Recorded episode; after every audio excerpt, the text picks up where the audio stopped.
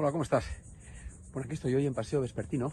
Me he venido aquí a un sitio diferente, cerca de mi casa, que es muy bonito. Y mira, hoy quería, venía ahora pensando en, en los errores, ¿no? En, sobre todo en los errores profesionales, ¿no? Cuando cometemos errores profesionales. La pregunta que me venía es, eh, ¿cómo fue tu primer error profesional? Puede ser que haya alguno que no haya, o alguna que no lo haya cometido nunca, ¿eh? porque su grado de perfección es monumental. ¿eh? Seguro que alguno está pensando en más de algún compañero o compañera de trabajo, ¿verdad?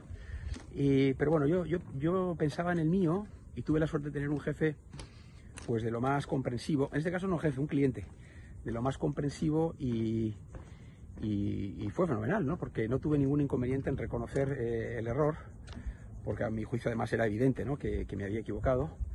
Y, bueno, tuve la suerte de eso, de tener mucha comprensión y de poder rectificar el error y de aprender de ello, ¿no? Nada más.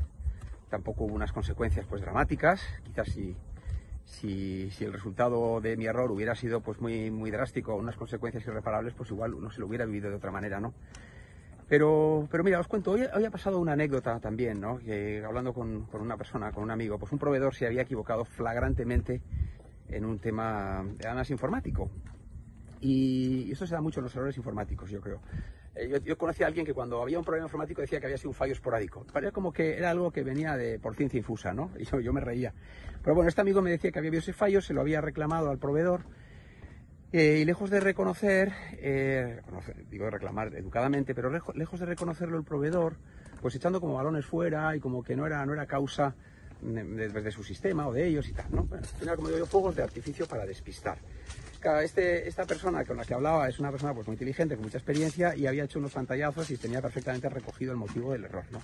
Entonces se lo ha mostrado a estas personas. Y, claro, los dos pues han quedado sin saber qué decir. ¿no? Y lo que decíamos es que al final, ha quedado fatal, ¿no? en definitiva, el proveedor. Decíamos que, es una pena porque es una, es una cuando esto sucede, lo único que denota es una absoluta inmadurez profesional, ¿no? Por parte de, en este caso, del proveedor. O sea, no hay cómo aprender a reconocer los errores, los fallos que tenemos, y eso es un síntoma, a, mi juicio, de, madurez, forma parte del juego del trabajo, ¿no? de la relación cliente-proveedor. Eh, es, un síntoma, sin ninguna duda, de madurez. ¿no? Me ha encantado esa, esa expresión que además la ha traído él, pero que yo siempre lo he sentido así, ¿no? Insisto, como decía al principio, desde la suerte que tuve en mis primeros inicios profesionales de, tener un cliente muy comprensivo y que y entendí, y cuando me he vuelto a equivocar en mi vida, pues no he tenido ningún inconveniente en, reconocerlo, que me he equivocado muchísimas veces y me, seguiré equivocando, ¿no? Yo creo que ese ha sido uno de los mayores aprendizajes que he tenido en mi vida, el entender que, no somos eh, perfectos, que somos infinitamente ignorantes y que los errores se cometen, ¿no? Que hay, que tratar de hacer todo lo posible porque no suceda, porque también es verdad que hay mucha gente, muchos clientes, que eh, proveedores, perdona, pues estoy en mosquitos, que se equivocan muchísimo y que, y que eso lo que hay que es cambiar de cliente y de proveedor. ¿eh? Sí, bueno, que tengas un gran día. Chao. Mira, estaba viendo que aquí, sí, ahí tenemos un cartel que es que antes lo he visto.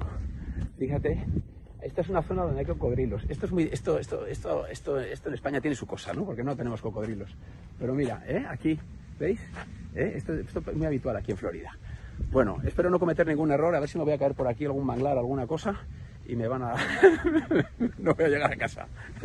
bueno, que tengas un gran día. Chao, cuídate. Y nada, ¿eh? A cometer pocos errores. Cuídate, chao.